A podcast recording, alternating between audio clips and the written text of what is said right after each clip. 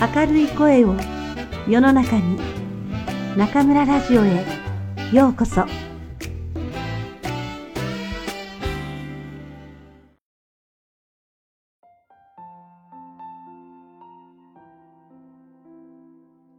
日々どんなことも成長の過程。